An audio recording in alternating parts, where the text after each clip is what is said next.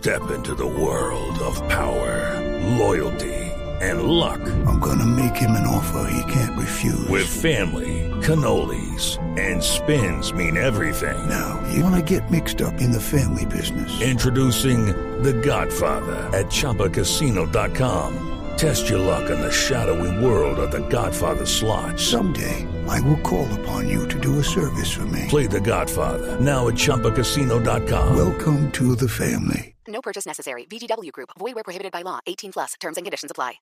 La doctora Marta Lucía Ramírez es la candidata a la vicepresidencia de Iván Duque.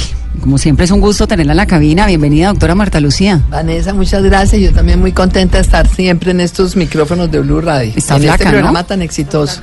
Está flaca. Pues yo no sé si flaca, pero es que vivo al trote, entonces bueno, pero bueno, eso Pero no le hace, eso no le hace daño, no le hace daño no perder unos kilitos. Sí, pero baja bastante de peso desde que Sí. arrancó con la candidatura. o, es que se, la van- se va a lanzar al modelaje otra vez. No, mi hijita. ¿Tiene por con qué? favor, hace muchísimos años pasamos por allí. Y No, lo que pasa además- es que siempre son jornadas largas, todos los días, poco sueño. Y la, la lata como regularcita. Ayer me tocó un paquete de papas con limón y preferí mejor no, no volver a almorzar. Sí, prefiero no que tener que, que comer papas con limón. ¿A qué hora se está levantando? Siempre me levanto como a las cinco y cuarto, cinco y media de la mañana por, por tarde. Y, pero me acuesto a la una. ¿Y la jornada va hasta qué horas? Me acuesto como a la una. ¿Una? Una de la mañana. O sea, está durmiendo de una a cinco. horas y media, a veces cinco máximo. Pero es poquito. Muy poquito. ¿Y duerme bien? Duermo perfecto. En el momento en que pongo la cabeza de moda quedo profunda. Por fortuna. Oiga. Es que son muy poquitas horas. ¿Usted por qué Me se están pone...? debiendo muchas horas de suelo. De sueño. No, eso no se recupera. Dicen que uno eso de que no duermo de lunes a viernes, pero que el fin de semana duermo seis horas, siete, Bueno, ocho. Pero son unos mesecitos que vale la pena. Por el país bien vale la pena hacer un Tranquila que esfuerzo. como vicepresidenta ahora No va a dormir en No cuatro años. porque, no, porque es que es distinto. Uno tiene un trabajo más planeado, tiene equipos de trabajo. Piensen que a mí el trabajo político me ha tocado hacerlo con las uñas. Toda la campaña mía era con las uñas, con un equipo de jóvenes maravillosos, muy sin, sin partido. Ahora la suerte es que tenemos un partido organizado, el Centro Democrático. Tenemos la gente de refuerzo que ha llegado del conservatismo. Eso nos hace un poquito más fácil, pero uno en la vicepresidencia tiene equipo de trabajo y va a estar coordinando a los ministerios y moviendo las cosas en Y el no le toca almorzar papas con limón. La vicepresidente, el vicepresidente sí hace algo significativo. En el gobierno nuestro, clarísimo. Voy ¿Qué a va a hacer hacer? muchas cosas significativas. Pues es que es tanta la agenda de temas y va a ser tan complejo realmente el gobierno. Vamos a encontrar un país con una crisis económica, no una crisis institucional. El gobierno está realmente muy ausente de todos los problemas nacionales y hay que llegar a solucionarlos. Y eso implica que va a haber una vicepresidenta de coequipera con el presidente de- moliendo duro. Vamos a estar coordinando muchas agendas, la recuperación de la economía, una agenda a fondo contra la corrupción, pero sobre todo más que contra la corrupción por la transparencia. En esta sociedad tenemos que dar un mensaje claro. Aquí queremos acabar la corrupción todos y tenemos que lograr una sociedad transparente, una sociedad con valores. Y vamos a trabajar desde el gobierno también en estar monitoreando qué pasa en cada uno de los sectores de la producción, cómo lograr impulsarlos, cómo quitarle trámites innecesarios, cómo lograr que haya más inversión, que se generen más empleos y a estar monitoreando cada departamento. Vamos a estar a fondo mirando cómo el- se comporta la seguridad, cómo logramos realmente que los ciudadanos en todas partes sientan un respiro en el tema de seguridad. Mire, también. a mí me da la sensación en general, creo, el país, de que usted realmente pues es una mujer trabajadora, ¿no? Berraca, que ha hecho cosas muy significativas, la primera ministra de Defensa del país, todo esto. Pero usted siendo ministra de Defensa, Álvaro Uribe la sacó del puesto. Y ahora usted está con un candidato que es el ungido del uribismo, de Álvaro Uribe, sí o sí. ¿Por qué confía en Iván Duque? ¿Por qué confía en, la- Vanessa, en la- el superpoder de Álvaro Uribe? Si a usted siendo la primera mujer ministra de Defensa, que además eso fue un hito, ¿no? Y usted lo sabe, para las mujeres, para las fuerzas militares, para todo, la sacaron. Pues me sacaron porque hablé demasiado duro. Pero eso siempre en lo ha contra de la corrupción, porque fui demasiado radical en poner correctivos a temas como las compras eh, militares. Y yo la verdad quiero decirle que así como hay gente valiosísima dentro de las fuerzas militares y la policía, esos controles que yo puse incomodaron bastante. Y entonces, pues usted, hay momentos en la vida en que tiene que mostrar carácter y temple. Y si usted lo muestra y le cuesta perder un puesto, pues qué importa. Y pero ahora no se está di- dispuesta- No, pero no se di en eso. Y el tema mío, ¿cuál es? Es que yo estoy acá porque tengo la convicción de que Colombia necesita hacer un, un trabajo grande en fortalecer el Estado, fortalecer las instituciones instituciones, brindar condiciones para que se recupere la economía, pero yo estoy acá por un proyecto político, yo no estoy acá porque tengo una relación personal con el presidente Uribe, con nadie, yo creo que él en medio de todas las cosas que haya, haya hecho eh, en, en sus decisiones políticas y todo, también ha, ha tenido aciertos importantes y fue un acierto su política de seguridad y yo siento que el logro mío fue haber aportado el, desa- el diseño de una política de seguridad bajo el liderazgo del que le sirvió muchísimo a Colombia. A mí eso me hace sentir orgullosa. El tema de las caravanas fue un tema mío. El tema de la desmovilización de guerrilleros, que en esa época desmovilizamos seis mil guerrilleros sin entregar el Estado, sin entregar la Constitución, son temas importantes. Que si uno se va al puesto es que los ministros siempre son fusibles. Uno no se puede ir con Pero resentimientos. la vicepresidenta no, porque es que la vicepresidenta es elegida. A usted no la puede sacar. Pues por eso es una de las ventajas. Pero otra cosa importante es que una cosa es Iván Duque, otra cosa es el presidente Uribe. Iván Duque no, no creo de ninguna manera que sea el elegido del presidente Uribe. no, el elegido sí es, digamos, el, No, el- el que una- apoyó Uribe, decidió apoyar a Iván no, Duque. hay que mirar realmente cuál ha sido este proceso. Primero, eh, Iván Duque es un hombre que se ha ganado entre sus colegas en el Congreso el reconocimiento de ser el mejor senador durante tres años consecutivos. Eso no se lo dan porque sí los de la oposición al, al, al uribismo. Eso no lo dan porque sí todos los miembros de la Unidad Nacional. Se lo dieron porque se lo ganó en Francalí compitiendo con todos.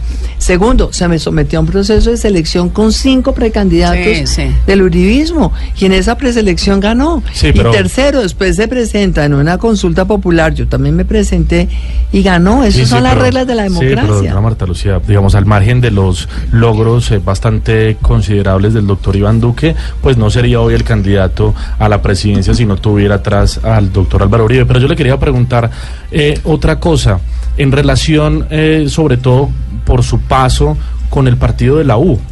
Eh, usted fue congresista por el Partido de la U en el año 2006. En ese momento, esas listas incluso las armó el presidente hoy, Juan Manuel Santos.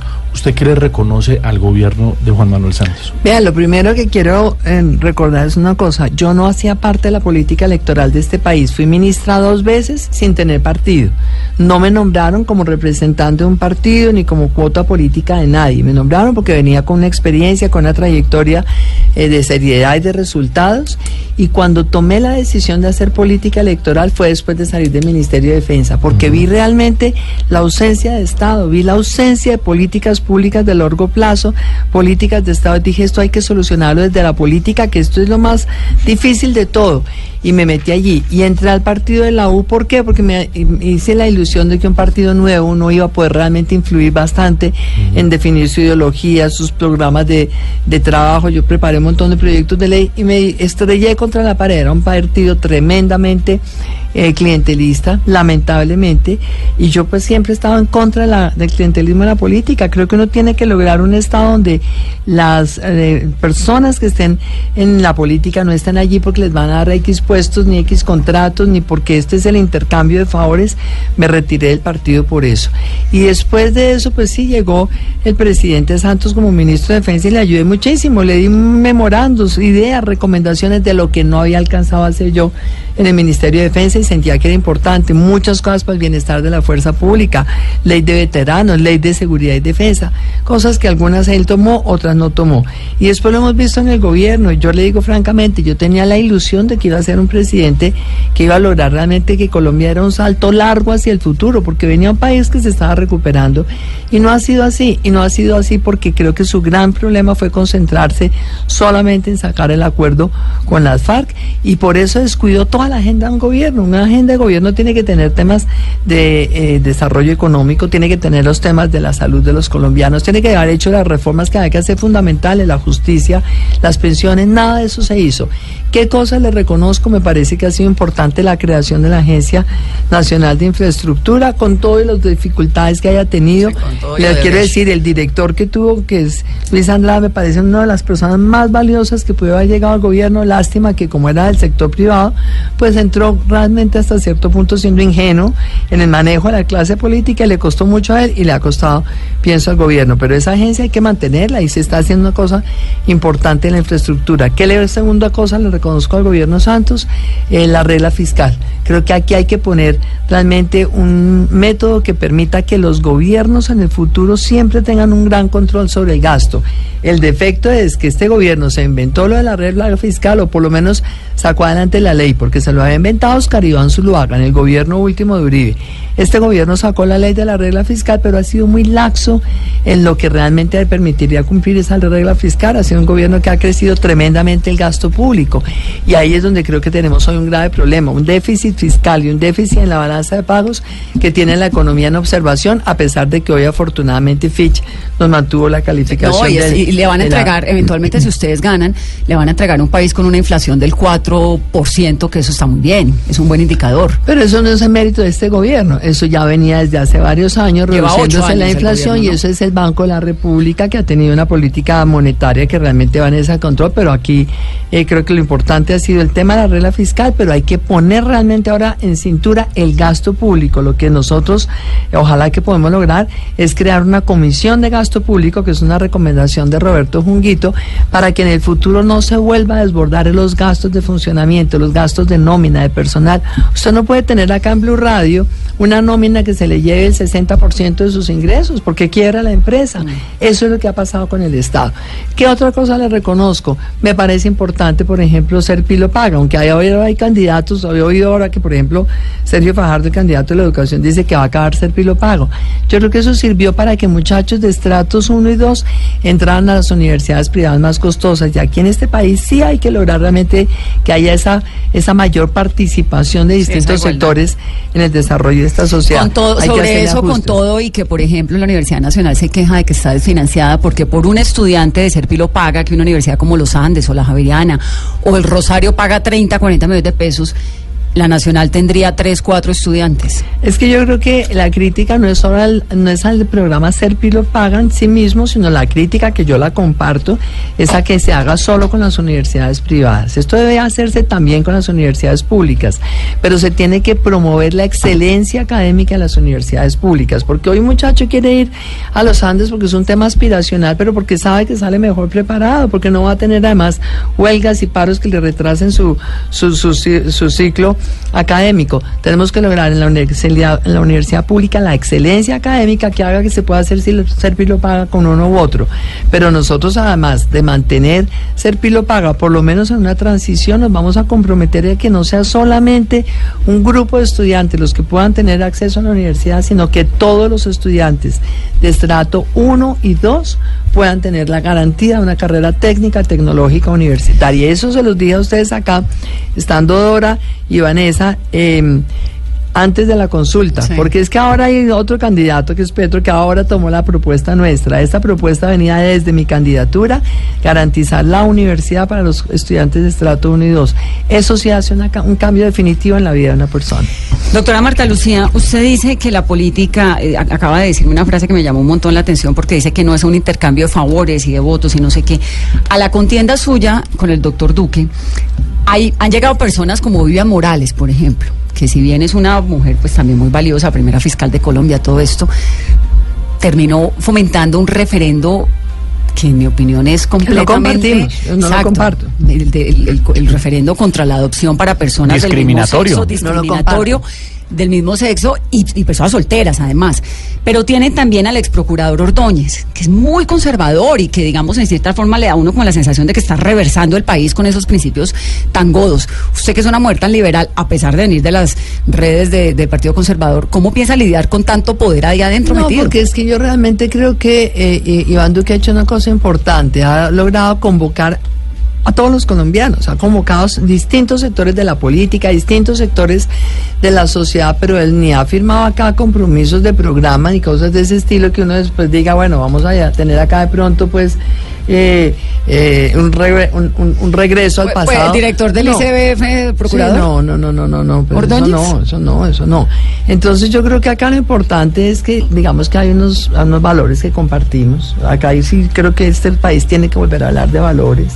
El respeto, el respeto a los demás, el respeto a los bienes ajenos, el, valor que tiene la familia. Yo soy una persona que cree profundamente en la familia, pero esto no quiere Pero decir ¿cómo vamos a hacer que para uno salga la familia si estigmatizar tiene a los que Vivian tengan- Morales ahí metida? no, uno no, uno no puede salir acá estigmatizado ni puede ser el catón de esta sociedad. Yo creo que aquí hay los principios morales o religiosos tienen que ser individuales, no puede uno tratar de aplicarlos ni de imponerlos desde el Estado y eso es lo que yo creo que significa Iván Duque. Él es respetuoso de sus principios y valores, comparte algunos, yo también comparte algunos, pero no es que Pero se van a entonces, sobre, sobre desde el base- manejo del Estado. Entonces, ¿sobre qué base están haciendo sus acuerdos Pero eso programáticos te estoy con diciendo, no hay ningún, Morales, no hay ningún con, acuerdo con los firmado. señores de, de No, Mira hoy? Mira que, fue maravilloso, pero ahí está, ahí está campaña? clarísimo. Fíjate, una, aterrizaron y no es que hayan llegado como paracaidistas. A mí, por ejemplo, me parece Pues Carlos valiosísima. diciendo fue que, que está valiosísima listo la- para entrar al gobierno. fue valiosísima la llegada de ellos. ¿Por qué? Porque es que me parece que es un partido serio, disciplinadísimo. Yo tuve la oportunidad de tenerlos de colocados, de colegas en el Senado. Esta gente estaba trabajando siempre los temas de medio ambiente, los temas de seguridad y defensa. Estaba trabajando en los temas internacionales con rigor. Eso es valioso en la política. ¿Y qué dijo hoy Carlos Baena? Compartimos su, su visión sobre el emprendimiento. ¿Quién no lo comparte? Claro que vamos a trabajar sobre eso. Y qué bueno tenerlos de coequiperos en el Congreso votando Pero esos doctora Marta proyectos. Lucía, sobre el emprendimiento, sobre los proyectos productivos, es que ahí yo creo que no hay grandes diferencias. Las grandes diferencias están es en las libertades eh, Pero es que, individuales, en pero es que en la- el programa de Iván gente. Duque no hay nada que insinúe siquiera una restricción a la libertad. Pero al tener una alianza con Mira no se juegan, por ejemplo, el voto de homosexuales o de personas con otras orientaciones sexuales o con otra manera de Solteras. Iván. Duque ha sido clarísimo, al igual que yo, en que nosotros respetamos el homosexualismo, en que valoramos y tenemos que priorizar a las madres solteras y a las mujeres cabeza de familia en la política pública para que tengan realmente una prioridad en el acceso a muchos servicios del Estado. Eso es lo que al final del día va En a el regir- desayuno con la doctora Vivian no se habló de religión. En el desayuno con Vivian no se habló de religión y les doy, es- les doy garantía de eso. Se habló de valores, se habló de la importancia que tiene, obviamente, temas como la familia, como realmente tener un, un país donde la familia se le dé más espacio en lo público, que haya, por ejemplo, los temas del tra- trabajo que le da más libertad a las mujeres de poder manejar sus horas de trabajo, que haya realmente una, una, una línea permanente sobre que esta sociedad tiene que valorar familia, pero aquí en materia religiosa ella es cristiana, yo por ejemplo soy católica, uno tiene que reconocerlo de ellos y ellos lo digo, bueno, aquí tenemos que hablar de libertad religiosa, tan valiosos como son los musulmanes Pero o ¿cómo- como los judíos, uno acá no puede, perdón, pero es que uno sí no puede acá, porque haya diferencias de religión, entonces asumir que este va a ser un gobierno religioso, no, yo creo en un Estado laico, por ejemplo, lo que pasa es que cada uno en el manejo del Estado lo que tiene que hacer es mantener sus fe y sus convicciones religiosas, pero no imponer en el manejo del Estado su religión, porque repito, yo soy absolutamente respetuosa de los judíos, de los ¿Cómo, musulmanes. Cómo, sí, cómo serán sí, esas conversaciones, tiene- Vanessa, No, pues es entre que la doctora Marta entenderlo. Lucía, el doctor eh, Alejandro Ordóñez, el doctor Duque ahí también pasando ronda? Eh, Ese va a ser un Dios, desayuno hartísimo. ¿Cómo lidia uno con Miren, eso? Primero no hemos tenido ningún desayuno conjunto. Pero van a tener va a la ser. cantidad, los de, los de No gabinete sé. eventualmente. No, yo creo que acá lo importante ha sido realmente la llegada de un refuerzo importante, mucha gente que va a ser valiosa para que Iván Duque gane la presidencia en la primera vuelta y para que llevemos a este país en el, de- en el, en la- en el sentido correcto, en la orientación correcta, fortalecer instituciones, fortalecer la justicia, garantizar un Estado de Derecho que funcione, fortalecer el desarrollo económico que le dé oportunidades de empleo a todos, a las mujeres, apoyarlas Sí. para que sean emprendedoras. Es, va a ser un gobierno que realmente le va a servir mucho a Colombia y cada uno va a mantener su libertad de expresión, de pensamiento y por supuesto su libertad religiosa. Doctora Marta Lucía, con el episodio este de las tangas de- del doctor, eh, del candidato Vargas Lleras, usted puso un trino que decía, qué tristeza, esto es lo que le espera a las mujeres colombianas con el candidato del continuismo, que sean tratadas como objeto. En nuestro gobierno la voz de ellas contará y lucharemos para que tengan los mismos salarios que los hombres. Todo eso muy bien, pero digamos lo que ha derivado... eh, la campaña negó que esas mujeres lo que eran ha parte derivado de eso es ellas. un montón ¿Usted, de se usted, se- usted se adelantó ahí o fue? Pero ¿cómo me va a adelantar? Pero ¿qué quiero certeza decir tenía que eran las zangas de la cualquiera campaña? quien, pues es que mire usted las fotos, están llenas de publicidad. Yo sí no creo que haya alguien que se ponga a mandar a hacer afiches por montones. Tal vez sí, Solo para hacerle en un momento tan delicado en una campaña, tal vez alguien sí por hacerle Pues daño. mira, yo le quiero decir una un cosa. montaje. Le quiero decir una cosa. A mí, yo estaba, en ese, estaba en un trayecto, a lo más lo recuerdo clarísimo, de Tuluá para Cali. Y en, les iba revisando ahí mi tweet, no sé qué, y por lo menos cinco o seis fuentes distintas me llegó las mismas fotos. todos. Tres o cuatro fotos distintas. Lo que me enseñaban los jóvenes que trabajan conmigo es que uno verifique que sean cuentas auténticas, que no sean una cuenta chimba. Cuando vi que eran, lo que hice yo fue retuitearlo y decir, qué tristeza que esto sea lo que les ¿Usted pasa a las sigue mujeres". creyendo que eran A mí me parece que utilizar a la mujer como una cosa es inaceptable. Y si fue gente cercana a la campaña, totalmente inaceptable. O si Y fue lo alguien que yo por creo es hacerle una una- cosa, mira, una campaña cuando sucia. yo oí cuando yo oí la reacción del candidato, entonces él dijo, es que yo he sabido que están utilizando en Barranquilla y en Santa Marta, por Dios, entonces si yo he sabido, ¿para qué se esperan a que yo en un tuit lo critique? Si no ha debido salir y tomar la iniciativa y decir, me acabo de enterar de esto, rechazo esas, eh, esas, modelos y rechazo el uso de los afiches, eso no es lo que yo considero, pero no lo hicieron, todo viene a raíz de un tuit mío y lo que su- surgió a raíz del tuit fue un montón de insultadas que me he ganado del candidato y de sus seguidores, además exigiendo a mí, a mí disque retractarme, si es que las fotos están, y en cambio lo que sí hay es montones de tweets de gente que está en Barranquilla y dice, sé que las contrataron, conozco quiénes las contrataron, yo lo que creo es que él tiene que decirle al país y demostrarle al país que no tiene nada que ver con eso. Dígame una cosa. Pero en mí siempre, siempre, siempre, en cualquier posición que sea, siempre oirán a una mujer que salga a tener la voz de las mujeres, a hacer respetar a las mujeres y a rechazar el uso abusivo realmente la imagen de las mujeres. Las mujeres somos mucho más que figura, No, somos, ca- somos cabeza, somos intelecto, somos Y capacidad. en el gabinete. ¿cómo van a ir las mujeres? No, pero antes ojalá de eso, que, Esteban, quiero, quiero ojalá, antes de eso. ojalá yo, lo- yo lograra un gabinete paritario. Si este país tuviera por lo menos un 50 mil por ciento de mujeres sería una maravilla, pero eso sí va a ser una decisión del presidente. Pero yo Antes le de aseguro eso, que va a haber varias. ¿Usted cree que esas niñas en vestido de baño fueron de la campaña de Germán Vargas Lleras? Pues yo no puedo darle certeza, Vanessa. Yo lo que hice fue, después de verificar que había varias fuentes de unas fotos, distintas fotos, reenviarlas. No tengo hoy la certeza cómo voy a salir yo a Ártica a decirle juro que son de allá. Yo lo que creo es que si no son de allá, tienen que mostrar que no son de allá. Cuando hay tanta gente que ha salido a decir que sí son de allá, que las contrataron, que les pagaron 100 mil pesos, es que hay gente que dice ser de esa campaña. Entonces yo creo que es el candidato el que tiene que mostrar que no.